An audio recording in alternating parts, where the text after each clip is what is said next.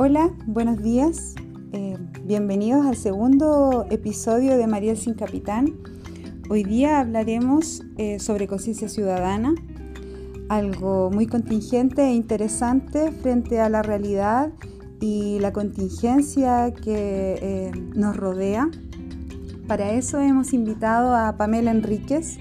Ella es madre, es trabajadora social y en estos momentos, ¿cierto? Eh, contamos con su presencia y con su visión, eh, valiosa visión sobre lo que es la conciencia ciudadana. Em, algo que claramente eh, hoy en día todos estamos conversando en nuestras casas, em, la necesidad de valorar ¿cierto? nuestra ciudadanía y de que esta ciudadanía también sea una instancia eh, de información y de compartir valores que muchas veces el sistema neoliberal nos ha quitado. Entonces, bienvenida Pamela, muchas gracias por estar con nosotros, con nosotros. Así que comenzamos con la primera pregunta, ¿qué te parece? ¿Ya? Eh, pero primero, bienvenida. Hola Maricel, un saludo para ti. Primero agradecer tu invitación a este espacio que como tú decías me parece muy necesario en el contexto constituyente que hoy estamos, que sin duda conversar, dialogar, discutir, ¿cierto? abordar ciertos temas son hoy creo yo una tarea fundamental de todas y de todas. Así que muchas gracias Mari por invitarme. No, muchas gracias a ti, Pame. Ya a mí me da la ansiedad y yo quiero preguntar al tiro, por eso... Mira, eh, la primera pregunta que yo tengo para ti es una pregunta súper simple. Eh, desde tu visión, desde lo que tú has podido percibir, conocer, eh, desde lo que tú has podido hacer también, ¿qué es para ti la conciencia ciudadana? Oye, esa me parece que es una tremenda pregunta. es una pregunta muy profunda creo que, claro, es muy importante poder hacernos todas y toda esa pregunta hoy. Pucha, cuando tú me preguntas eso, Mari, la verdad es que hago un poco el recorrido de mi vida y, me pregunto y me miro en esta trayectoria, ¿cierto? Y, claro, hoy me, me, concibo, me, identifico y me, y me considero, ¿cierto?, una mujer eh, ciudadana feminista, eh, pero que ha tenido que quizás eh, recorrer o transitar un largo camino para poder tener, diría yo, de alguna manera más claridad respecto de, primero, mi conciencia ciudadana. ¿Te fijas? ¿Por qué? Porque veo, y me recuerdo como niña, cuando yo estudiaba en, la enseñanza básica, por ejemplo, en, en una escuela rural, en una escuela pública, en un contexto cierto de dictadura, que, mm, que me dejó también muchos vacíos. Me dio muchas experiencias, pero también muchos vacíos en términos de, de, conocimientos, pero no solo desde, desde el punto de vista cognitivo, sino también, diría yo, en esta posibilidad, ¿cierto?, de, preguntarme quién soy, eh, cómo quiero ser eh, y, de dónde, desde dónde quiero aportar. ¿Te fijas?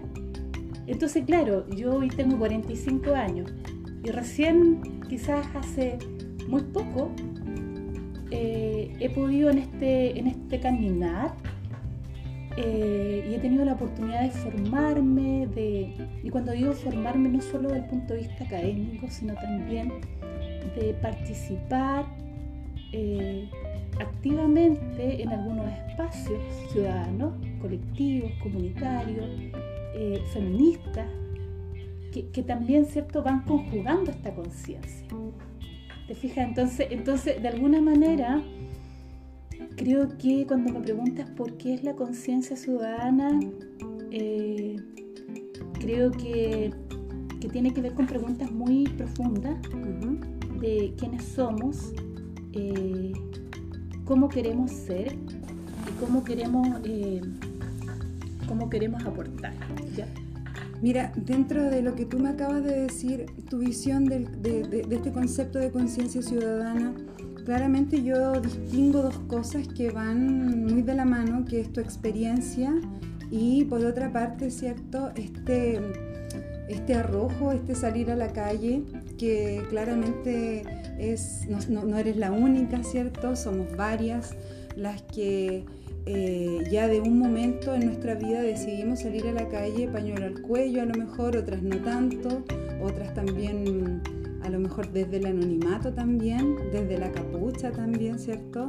Pero de salir a la calle a declarar la necesidad de que esta conciencia ciudadana, que muchas veces y durante mucho tiempo fue muy patriarcal, muy masculina, muy, muy masculinizada, debía movilizarse, no sé si debía, pero nosotras manifestamos la necesidad de que se moviera hacia otro lugar, ¿cierto? Entonces desde ahí, desde esta ciudadanía que tú, que tú me acabas de compartir, desde esta experiencia eh, y desde esta visión, ¿cuáles son tus expectativas ciudadanas frente al proceso constituyente? Sí, mira, bueno, antes de, pasar a esa pregunta, igual que, quisiera complementar un poco que para mí, desde mi punto de vista, la conciencia ciudadana tiene dos dimensiones. Una que es individual, con lo que yo te decía, ¿cierto? Del, reconocernos como sujetos, ¿cierto? Eh, políticos, ¿ya? Eh, capaces de incidir, de participar activamente en busca de un bienestar que legítimamente, ¿cierto? Es individual, es familiar, pero que también, ¿cierto? Y ahí entra la segunda dimensión, es colectivo. Entonces creo que eh, cuando logramos eh, desarrollarnos, ¿cierto? De manera integral, eh, haciéndonos responsables, si tú quieres, de, estas dos dimensiones, creo que logramos avanzar hacia esta conciencia, ¿cierto? Ciudadana. Y, ahora recogiendo la pregunta que, tú me haces respecto de qué expectativas, bueno, la verdad es que las expectativas, ¿cierto? Han ido mutando un poco, Mari. Yo quiero ser bien honesta. Y, bueno, cuando yo pienso, ¿cierto?, en que si hoy estamos conversando o estamos ya viviendo y ejerciendo un proceso constituyente, y yo lo veo así, porque lo veo, ¿cierto?, en este contexto eh, del estallido o la revuelta popular del año pasado en octubre, donde la ciudadanía y el pueblo, ¿cierto?, dijo ya basta de injusticias, eh, eh, ya no podemos seguir viviendo de la manera en que lo hacemos, porque desde el punto de vista, ¿cierto?, de las necesidades básicas, desde lo material, simplemente estábamos llevando una vida, o estamos llevando una vida mm, que no nos permite vivir de manera digna entonces fue, fue esa fuerza social, ¿cierto? Eh, ciudadana la que, la que establece que ya eh, la forma de vida, ¿cierto? Los abusos de poder eh, de una clase política, de una clase económica, la dominación, ¿cierto? De esta clase hacia nosotros que nos hace daño y dentro de ese daño, ¿cierto? También ahí surgen distintos sujetos políticos, dentro del cual yo valoro y rescato los aportes que, que hacen, por ejemplo, los movimientos feministas. Pero, pero ahí, en el fondo, yo quería, ¿por qué aludo a esto? Porque si hoy estamos hablando de, de, una, de la posibilidad de una nueva constitución, de querer una nueva constitución y de, de construir desde las bases una nueva constitución, es porque em, el pueblo así lo, exigió, el pueblo así lo demandó. Eh, muchas de las personas que nos puedan escuchar, ¿cierto? También participaron en muchas asambleas territoriales, comunales, eh, y que se han ido de alguna manera, diría yo, prolongando en el tiempo eh, y que hoy estamos nuevamente, ¿cierto? O continuamos, mejor dicho, conversando sobre, bueno, eh, cómo queremos vivir y cómo queremos convivir. ¿Por qué quiero colocar ese punto y por qué te digo que las, expectativas quizás un poco han ido cambiando? Porque finalmente, ¿cierto? Frente a esta, este estallido, esta revuelta, este, este decir ya basta de abusos y de injusticias, eh, la salida que tuvimos fue institucional, fue una salida política Y me parece muy paradójico porque finalmente fueron, ¿cierto?, los partidos políticos, ya, no todos, pero sí en su mayoría, por lo menos los partidos políticos, ¿cierto?, tradicionales, eh, que firmaron este acuerdo denominado Acuerdo por la Paz a espaldas de la ciudadanía. Y fíjate, ¿por qué digo que es paradójico y por qué digo que es contradictorio? Porque estos mismos partidos políticos, esta misma clase política es parte del problema, ¿cierto? Tenemos que recordar que hay una gran desconfianza y desprestigio hacia ellos. Entonces, pero finalmente terminan resolviendo. ¿ya? Entonces creo que ahí, eh, y espero, ¿cierto? Que, que, que, por lo menos los partidos políticos que, que se autodefinen como antineoliberales, eh, hagan, hagan, hagan esa, mm, esa crítica o esa autocrítica de que hubo una oportunidad de considerar a la ciudadanía, ¿ya? porque la ciudadanía está organizada, habían mesas, ¿cierto? Habían representantes de distintas organizaciones y movimientos sociales que pudieron haber estado también participando de ese acuerdo. ¿Te fijas? Claro que sí. Entonces, entonces eso me parece a mí, cuando yo me entero de este acuerdo, la verdad es que en ese momento no tenía ninguna expectativa. O sea, si tú me preguntas eh, cuáles son mis expectativas hoy, hoy sí tengo expectativas, pero eh, en noviembre del año pasado la verdad es que tras la firma de este acuerdo, donde nuevamente se imponen las fuerzas políticas, ¿cierto? Y, el poder económico en nuestro país, la verdad es que, no mucho. Mm. Pero bueno, Sí, mira, yo la verdad es que eh, me quedo con, varias cosas de las que tú señalaste, em, con este concepto de desconfianza que claramente está instaurado en la ciudadanía. Sin embargo, yo soy más esperanzada en, más esperanzada en que esta desconfianza es parte también de una conciencia ciudadana que se despertó eh, y del de, la, de la cual, cierto, creo que hay que hacerse mucho más cargo. El problema es que se nos viene este, este proceso constituyente ya muy encima, en un, poco más de un mes, en donde vamos a tener que conversar, empezar a conversar cómo queremos vivir, eh, qué ciudadano queremos construir y también hacernos cargo de aquellos que, que están muy desconfiados de todo el proceso por cómo tú muy bien lo describiste, por cómo se dio eh, este fue un despertar social que tuvo una respuesta institucional que para muchos cierto genera eh, mucho ruido, mucha desconfianza, mucho también mucho dolor, porque claramente este estallido dejó víctimas de las cuales hay un vacío, no hubo una respuesta apropiada, aún tenemos personas que están detenidas, ¿cierto? Y que son detenidos políticos. Entonces, desde esa mirada, eh, esta conciencia ciudadana creo que como estaba en, construcción, ¿cierto? Eh, yo creo que no pudo presionar más de alguna forma, más que no fuese la calle. Y yo, yo lo he visto así siempre, o sea, teníamos la calle, pero eso se fue debilitando y como no teníamos ninguna otra herramienta que no fuese la calle, claramente quedaron algunas aristas ahí porque esto de detener a las personas que luchan no es algo que se ve solamente ahora, o sea, esto es una historia de, nuestro país. Y, yo también me quiero quedar con algunos elementos nuevos, aunque para nosotras no son tan nuevos, eh, que es esta mirada feminista de la ciudadanía, esta mirada feminista que se puede incorporar a esta conciencia que se está construyendo, que se puede incorporar en los más jóvenes, que están impulsando varios cambios también, sobre todo desde la educación, Em, que se puede incorporar desde, desde nosotras, desde nosotres, ¿cierto? ir a las disidencias, ir a no una categoría universal de mujer, sino que a reconocernos como mujeres diversas en distintos grupos y cómo desde esa diversidad podemos levantar muchas demandas. Yo lo veo, yo soy a lo mejor muy positiva, pero yo lo veo desde esa, desde esa perspectiva. Y desde ahí claramente esta desconfianza dirigirla hacia los lugares donde claramente sabemos que no podemos confiar. Pero eso da para otra conversación. Entonces yo desde ahí, desde estos nuevos imaginarios, nuevos idearios, nuevas palabras que también ha incorporado el movimiento feminista para la ciudadanía, ¿cuáles crees tú que son las propuestas imprescindibles, propuestas que no pueden faltar en una nueva constitución? Desde esta mirada, desde esta conciencia ciudadana, pero de esta conciencia ciudadana feminista también. Sí, mira, eh, la verdad es que, bueno, yo junto con esta pregunta, Mari, que tú eh, incorporas, quiero también eh, continuar, ¿cierto?, con, el tema de las expectativas en torno al, al plebiscito. ¿Ya?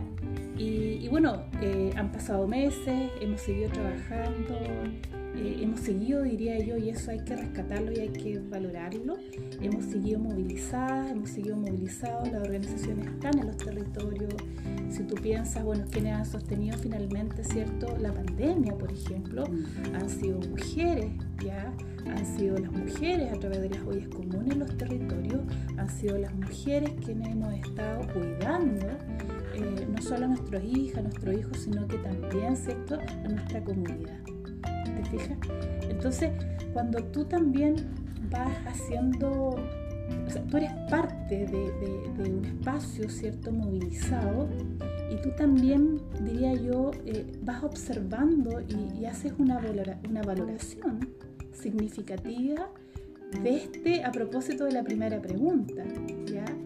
Porque qué más ciudadano o qué, qué persona eh, más ciudadana la que dice, bueno, eh, eh, soy capaz de movilizarme, ¿cierto? Activamente en asuntos que me, involucran, tanto de manera individual como de manera colectiva. Entonces lo que nosotros vemos en, en las ollas comunes, por ejemplo, es un poderoso ejercicio ciudadano. Te fijas que va a resolver eh, algo que el Estado y que este gobierno no logra resolver de manera suficiente ni oportuna, ¿ya? Que es entregar alimentación a las familias y a la comunidad. Claro que sí. Entonces, cuando tú vas como observando, mirando y valorando estos procesos, y ya, bueno, las expectativas en torno al proceso constituyente comienzan de alguna manera a, diría yo, a, darse una oportunidad. ¿Te fijas? Entonces, eh, en este momento, eh, teniendo en consideración, porque como tú bien dices, yo comparto contigo, o sea, eh, uno tiene que estar atenta y uno tiene que dialogar, creo yo, con, aquellos sectores políticos que, que, por lo menos, ¿cierto?, no hayan firmado, esto es una opinión mía, ¿ya? el acuerdo por la paz y que, y que realmente quieran, quieran resguardar la participación de la ciudadanía en este proceso. ¿Ya? Y ahí lo voy a, conectar con la pregunta que tú, que tú nos haces en realidad, porque me imagino que cuando uno escucha estos diálogos también uno se problematiza de manera individual, ¿por cierto? Entonces, ¿qué es lo que yo espero o qué, qué es lo que yo espero de este proceso constituyente y qué, qué aportes veo yo que, podemos hacer desde el feminismo o desde los feminismos para poder valorar ¿cierto? la diversidad de movimientos.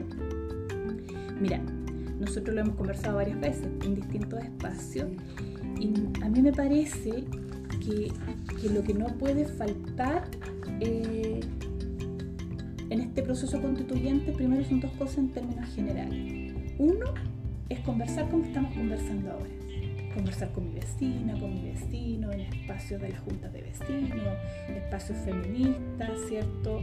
Eh, espacios de organizaciones de protección al medio ambiente, conversar. Conversar y preguntarnos, discutir, disentir, ¿cierto? Bueno, ¿qué queremos? ¿Ya? ¿Cómo queremos vivir y cómo queremos convivir? Es importante también tener muy claro que esta nueva constitución lo que hace también es distribuir el poder. ¿ya? Y en ese sentido, eso es un eje, yo diría que hay una apuesta importante, es a conversar activamente, a compartir lo que pensamos, qué sociedad queremos, ¿ya? qué comunidad queremos, qué barrio queremos. ¿Te fijas? A su vez también preguntarnos qué ciudadano queremos ser y cuánto poder entonces, ¿cierto? Esta constitución le va a eh, otorgar y va a reconocer en este ciudadano, ¿ya? en esta ciudadana. Va a ser un ciudadano entonces solo eh, limitado a poder demandar o va a ser un ciudadano, una ciudadanía, ¿cierto? Eh, también reconocida con el poder para decidir sobre alternativas de solución frente a ciertas demandas, por ejemplo. ¿Qué poder de fiscalización nosotros vamos a tener en nuestros y nuestros representantes? Eh, ¿Cómo vamos a decidir nuestros asuntos eh, barriales, comunales? ¿Vamos a avanzar hacia una democracia más directa, por ejemplo? ¿Te fijas? Claro que sí.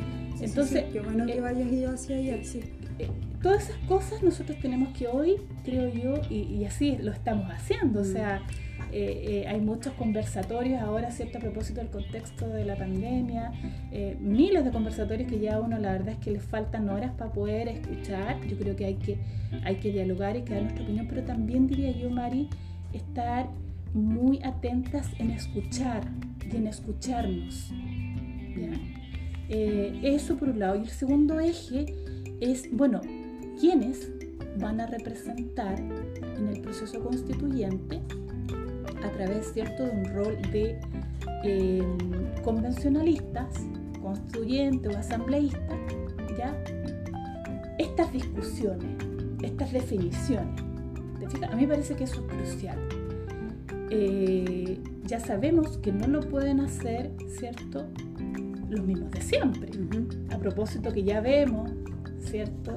Eh, cómo eh, personajes de la derecha, ¿cierto? Reviven ya personajes que han sido... Y también de lo que era la concertación, están resucitándolo a todos. Están resucitando personas que han sido o que, o que, o que siguen siendo que siguen siendo imputados, por ejemplo.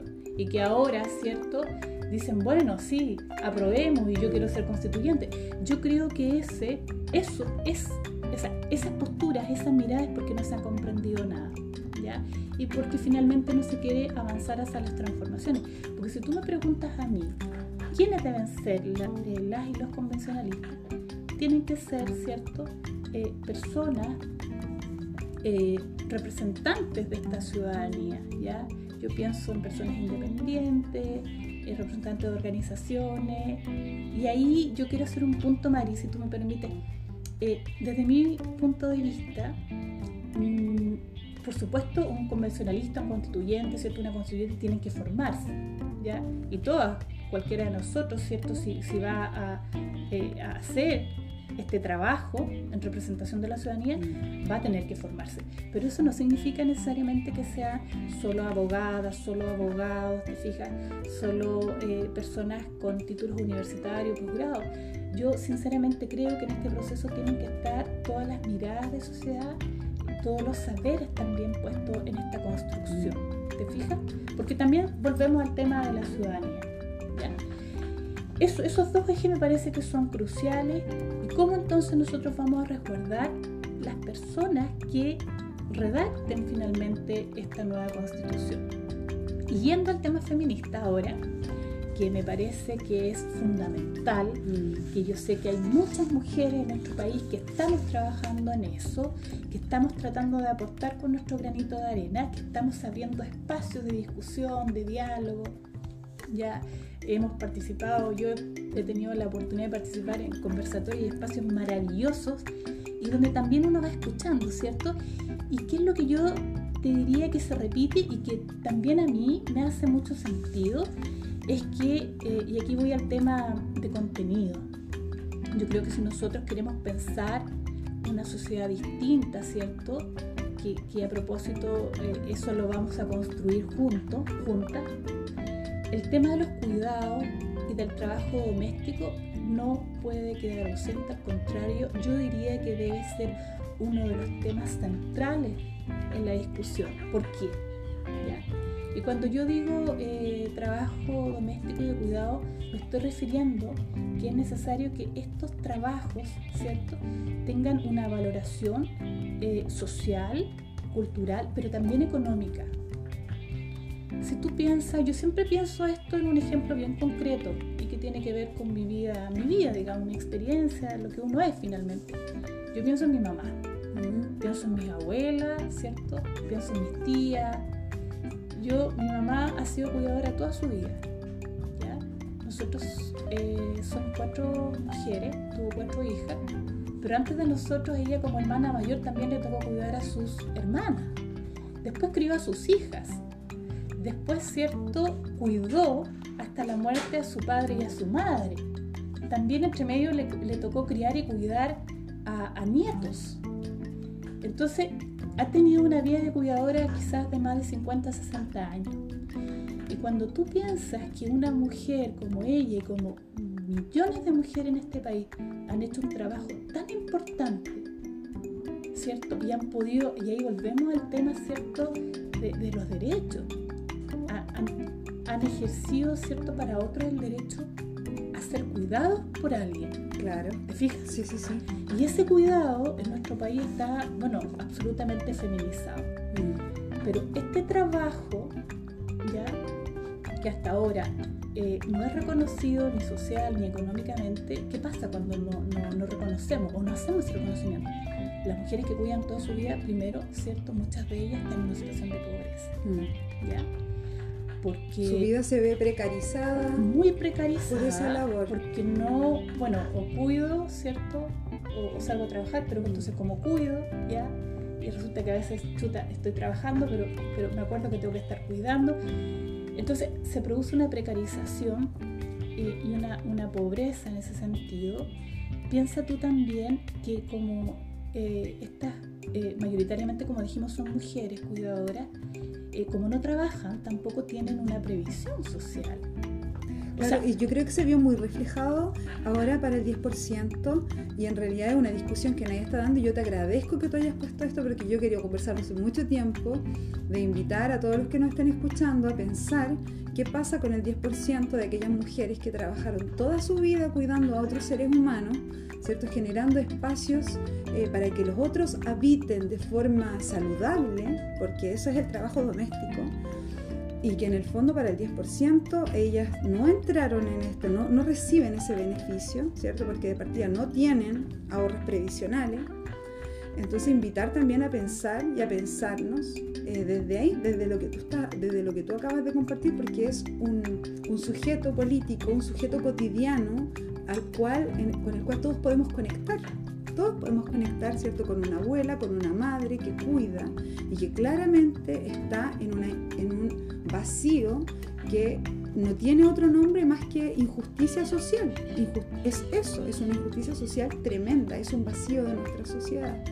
Yo creo que como lo que tú dices, pensar una constitución poniendo el cuidado en el centro, ¿cierto? Como un ejercicio político, claramente nos deja en el vacío a estos ciudadanos, a muchos otros tampoco. O sea, yo por eso valoro mucho que tú eh, hayas eh, hablado sobre el cuidado, porque mucho más allá del análisis que le a hacer, filosófico y todo eso, es una experiencia de, vida cotidiana y muy política. Y tú hablaste de las ollas comunes, y las ollas comunes es un ejercicio político que traspasa la barrera de lo que a nosotras siempre nos dijeron que era la esfera privada, ¿cierto? En donde nosotras estábamos como relegadas al trabajo doméstico, de cuidado y la reproducción. Esto desde la modernidad para aquellos que les gusta la filosofía. Desde la modernidad, ¿cierto? Nosotras estamos, somos el bello sexo y estamos confinadas a las labores del de, eh, trabajo doméstico y las labores sexuales reproductivas. Eso desde, desde después de la Revolución Francesa, ¿cierto? Después de 1789 y lo que vino después, en términos muy europeos, claramente. Pero yo creo que nos lleva a pensar y nos invita a organizarnos de otra forma. Yo creo que nosotras desde el feminismo podemos compartir a, muchos interactores de la sociedad que podemos organizarnos de otra forma, porque nosotras nos organizamos de otra forma. Y imponemos otro, no sé si lo imponemos, sino que tratamos de trabajar otros valores para organizarnos como la horizontalidad, como el cuidado, ¿cierto? Y, podemos ir conversando de otras cosas ya más el autocuidado y, esos conceptos creo que se pueden colectivizar y se pueden hablar en miras a una nueva constitución, una constitución que pretende en su ideario ser paritaria. Así es. Y, bueno, así como tú bien dices, ¿cierto? Yo también agregaría, aparte de la valorización ¿cierto? social y económica del trabajo de cuidado y trabajo doméstico, me parece que es fundamental que en este proceso constituyente, ¿cierto? resguardemos una vida sin violencia para nosotras las mujeres, una vida sin violencia y sin ningún tipo de discriminación. La verdad es que a nosotras eh, cada femicidio, ¿cierto? Que es eh, la expresión más extrema, ¿cierto? De, la, las violencias, nos duele, eh, lloramos, porque efectivamente, ¿cierto? Sentimos que, por un lado, que, que, esto ya no puede continuar, o sea, legitimar estos... No, dale no, Estos, suena ahí un, teléfono. Legitimar estas formas de, reproducción, de, reproducción de la violencia, ¿cierto? Eh, es algo que eh, nosotros si queremos pensar en una sociedad distinta, ¿cierto? tenemos que dejar estos patrones y que son a causa de estructuras cierto patriarcales, porque finalmente, imagínate, yo lo quiero llevar a casos bien, o sea, situaciones bien concretas. Eh, cuando nosotros vemos que eh, un abusador sexual, cierto, de un niño, de una niña sale libre, ¿ya? ¿Cuál es la señal que tú das? O que sale libre bajo una fianza, ¿te fijas? Que entonces tú, ¿cómo, cómo yo le explico? Yo tengo dos hijas ¿Cómo yo le explico que hay una persona, ¿cierto?, que violenta sexualmente a un niño o una niña, ¿ya? Pero que sin embargo nuestro sistema judicial lo deja libre. ¿Te fijas? Entonces, eh, tú podrías pensar, bueno, entonces, eh, esa es una forma de legitimar, ¿ya? Eh, algo que no está bien. Entonces, ¿te fijas? Entonces, ese es un tema que yo me parece que también es crucial y el otro tema, eh, o los dos últimos temas, como yo me imagino que esto no es una lista de temas, pero sí creo que hay ejes que son fundamentales y que tienen que estar en el centro de la discusión. Llevamos cierto el tema del trabajo doméstico, de cuidado, el tema del derecho a vivir sin violencia y sin discriminación. ¿ya? Y ahí tenemos violencia eh, no solo cierto sexual, sino que violencia económica, discriminación. Bueno, nosotros seguimos ganando menos que un hombre, ¿cierto? Eh, para un mismo trabajo y en las mismas condiciones, nuestros planes de salud siguen siendo más caros, ¿te fijas? Entonces, eh, discriminación en el aula, ¿ya? Yo creo que siempre he pensado que los cambios, ¿cierto? Y las transformaciones deben llevar dos ejes, uno que es cultural, que sin duda, ¿cierto?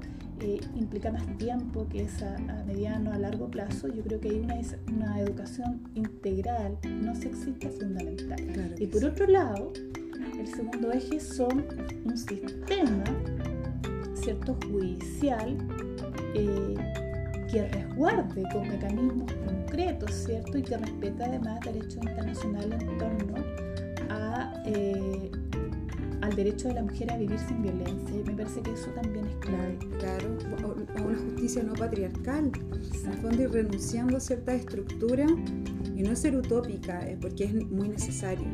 Yo creo que no solamente, eh, bueno, desde nuestra experiencia de este ser mujer, eh, uno puede colectivizar este ser mujer también en un pueblo originario, ser mujer campesina, ser mujer eh, racializada, ser mujer migrante y como todas esas experiencias van colectivizándose en injusticias diversas.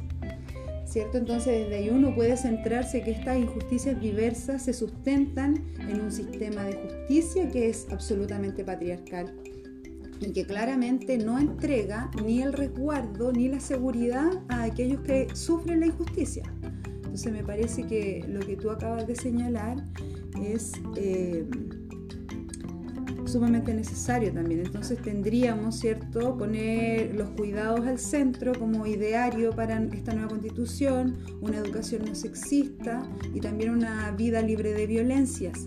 Y eso yo también quiero reforzarlo porque pedir una vida libre de violencias es eh, en el fondo, yo creo que eh, algo fundamental para poder abolir el sistema patriarcal. El sistema patriarcal se sustenta desde la violencia yo creo que aquellas personas que hayan, se hayan interiorizado en la conciencia ciudadana desde el estallido en adelante que, y desde el momento que sea, si es desde hoy día, sumamente valioso también. Que yo creo que pueden hacer la relación de cómo el sistema los violenta, En su dignidad, en su integridad. Y claramente desde ahí nuestra denuncia eh, hacia este sistema violento es desde eh, la base, desde la familia, algo que en la ciudadanía es muy necesario de hacer. Todos, todas, todes debemos reflexionar cómo esta sociedad está construida desde su fundamento. Y en ese sentido la constitución es algo que tiene mucho que eh, cambiar porque presenta a la familia como la base o el fundamento de esta sociedad y podemos ver, ¿cierto?, que esta estructura familiar está llena de desigualdades, inequidades y llena de violencia. Y yo aquí no quiero decir que hay unos malos y otros buenos, pero uno claramente puede detectar desde un análisis social, sociológico, dónde está el elemento problemático. Entonces aquí yo no quiero decir hoy son los hombres los violentos, ni victimizar a las mujeres que ya son víctimas, sino que claramente hay una estructura social que permite ciertas conductas que hay que abolir. Y yo creo que para allá deben ir ¿cierto? Los, los, los, diálogos futuros en torno a la construcción ciudadana. Esta esfera privada, yo por eso delante la nombre, esta esfera privada debe ser absolutamente objetada porque fue creada, cuáles fueron sus fines, ¿cierto? Y por qué aún la política sigue estableciendo sus parámetros entre estas dos esferas, la esfera privada, donde claramente se hace lo que se quiere, y la esfera pública, ¿cierto? donde está esta ágora política, donde inclusive un agresor puede ser elegido un representante político de la ciudadanía. Entonces es así de grave el asunto, así que yo por eso te agradezco mucho esos elementos que tú incorporaste. Sí, y, bueno, a, propósito, cierto que tú haces referencia al espacio público y al espacio privado y este mandato, ¿cierto? De dónde tenemos que estar las mujeres y dónde tienen que estar los hombres. Eh, me parece que también eh, es fundamental que nosotros en el, en, el, proceso constituyente hagamos ejercicio de una participación activa, ¿cierto? Y, y tengamos representación eh, no solo en este espacio, sino que en todos los espacios donde se tomen decisiones. Ya yo creo que tenemos que superar esta concepción de que es el hombre, ¿cierto? El que tiene la facultad de tomar decisiones sobre asuntos públicos. Y, además muchas veces, ¿cierto? Son ellos los que están tomando eh, decisiones sobre asuntos que nos conciernen específicamente a nosotras las mujeres. ¿Te fijas? Entonces, eh, por eso, y volviendo al proceso constituyente, me parece que hoy tenemos una oportunidad en el sentido de que por primera vez además, ¿cierto? Se establecen ciertos resguardos para una participación paritaria, ¿ya? Eh, y creo que tenemos que hacer eh, ejercicio de, de estos espacios insisto con eso, no solo la discusión, que sin duda es fundamental, darle un contenido feminista a esta constitución, ¿cierto? Como dice, se dice o decimos las mujeres, la, nueva constitución será feminista o no será, porque eso no es un eslogan, mm. eso tiene un contenido, ¿cierto? Que son algunos de los elementos que hemos conversado hoy, Y por otro lado, eh, resguardar que sean los territorios, ¿cierto? Y, la, ciudadanía y especialmente las mujeres quienes definan entonces, bueno, eh, ya desde el punto de vista paritario, qué mujeres van a ser las que van a representar, ¿cierto?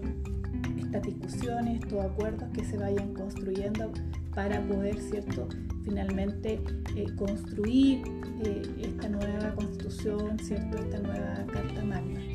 Pame, mira, para ya ir terminando, em, ¿cuáles son las principales dificultades que tú ves como feminista para poder llevar a cabo este ideario o este, estas nuevas palabras, este nuevo imaginario, esta nueva conciencia ciudadana a cabo? En, en, donde tú visualizas, ¿cierto? Ya hemos hablado inclusive de alguna en la pregunta anterior. ¿Dónde visualizas tú las principales dificultades para que esto pueda desarrollarse? desde el punto de vista, tú me preguntas de la participación efectiva paritaria. Eh, claro, y también desde nuestra sociedad, ¿dónde tú la ves? Porque ser feminista, uno dice, oye, hoy, hoy en día son, son todas feministas, todo es feminista, pero qué bueno, ojalá que fueran, fueran muchas muchas y muchas más. Pero mm, claramente es un ejercicio difícil de hacer. Hay un ejercicio de experiencia de vida como el que tú acabas de señalar y también hay un otro, otro ejercicio que se colectiviza, pero también hay un ejercicio muy personal, que también muchas veces trae mucho dolor. Uno tiene que hacer este ejercicio de estas injusticias que uno ha sufrido por ser mujer o también para ya no dejar fuera las disidencias, esta vinculación que hay con lo femenino genera cierta peyorización, cierta falta de reconocimiento, falta de redistribución de los recursos y poca representatividad política. Así es, este es el plano político en donde se conversa, ¿cierto? Eh, esto. En ese sentido, el movimiento feminista tiene una rama disidente, pero sumamente potente. O sea, el movimiento feminista no es algo que esté solo en este país. La huelga feminista es un movimiento mundial. El movimiento feminista es el que está, en el fondo, eh, impulsando la, mayor cantidad de políticas públicas en forma mundial. Eh, denunciando ¿cierto? el extractivismo, el cambio climático y eso a la par de la denuncia de la violencia que han sufrido nuestras cuerpos y también los cuerpos disidentes. Entonces yo de ahí, desde ahí, desde entablar esta conversación con un ciudadano cualquiera, ¿cuáles son las dificultades que tú visualizas? Mira, eh, la verdad es que mm, yo hoy lo que observo, ¿cierto? Es que mm, tenemos una ciudadanía más, más lúcida, ¿ya? Más consciente, más atenta, diría yo, y eso, y eso sin duda facilita, ¿cierto?, el ejercicio de esta ciudadanía, ¿ya? A su vez. Em, yo lo que observo es que hay, hay disposición y hay interés a involucrarse en el proceso. ¿ya? Y aprovecho también de hacer una invitación humildemente como ciudadana eh, de involucrarnos en el proceso activamente, ¿ya? de discutir, de conversar, de dialogar, de decirle bueno, a la vecina, bueno, ¿y usted qué piensa en la nueva constitución? ¿Ya? ¿Cómo entonces vamos ahí a poder pensar en un sistema de seguridad social, por ejemplo, para mejorar las pensiones, etcétera? O sea, que conversemos. ¿ya? Eh, yo creo que esa disposición eh, está. ¿ya? Creo que donde quizás vamos a tener eh, dificultades, eh, pero que a su vez creo que también se pueden eh, subsanar o superar desde la propia ciudadanía, es cuando se definan ¿cierto? las personas que finalmente van a, ejercer el rol de asambleísta o convencionalista ya, o constituyente. ¿Ya? Yo ahí tengo una, no sé si hacia allá va, va dirigida tu pregunta, pero ahí yo tengo una inquietud. ¿ya? Yo creo que una inquietud es un tema al que yo personalmente le pongo atención, porque en definitiva, muchas sabemos que esto se va a las normas para la elección de las personas van a ser las mismas normas, ¿cierto?, que regulan la elección de diputados y diputadas. Entonces, yo eh, no sé cuál va a ser el comportamiento de los partidos políticos, por ejemplo. Por ejemplo, nosotros estamos en el Maule, ¿cierto? Nosotros somos un ejemplo bien concreto, distrito 17, 7 cupos, ¿ya?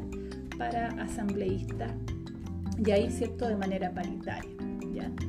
Entonces, eh, yo me pregunto y hago también una, una pregunta y una problematización, ¿cierto? Hacia los partidos políticos. ¿Cuánto han aprendido también ellos de este estallido social o revuelta social? Cuánto, cuánto se han hecho cargo ellos, ¿cierto? Como sistema político eh, y, cuánto están dispuestos también a transformar sus prácticas políticas que ha sido parte del problema. Y cuando yo digo eso me refiero a que si ellos van a abrir, ¿cierto? Porque finalmente en la práctica se trata de cupos, de listas. Entonces yo pienso, pucha, si, si aquí en el Maule hay lideresa ¿cierto? Que hay además, y eso es un punto que quiero resaltar. Eh, mujeres eh, lideresas existen, ¿ya? Mujeres capacitadas existen a nivel eh, de todo el país, ¿ya? A lo largo y ancho de este país.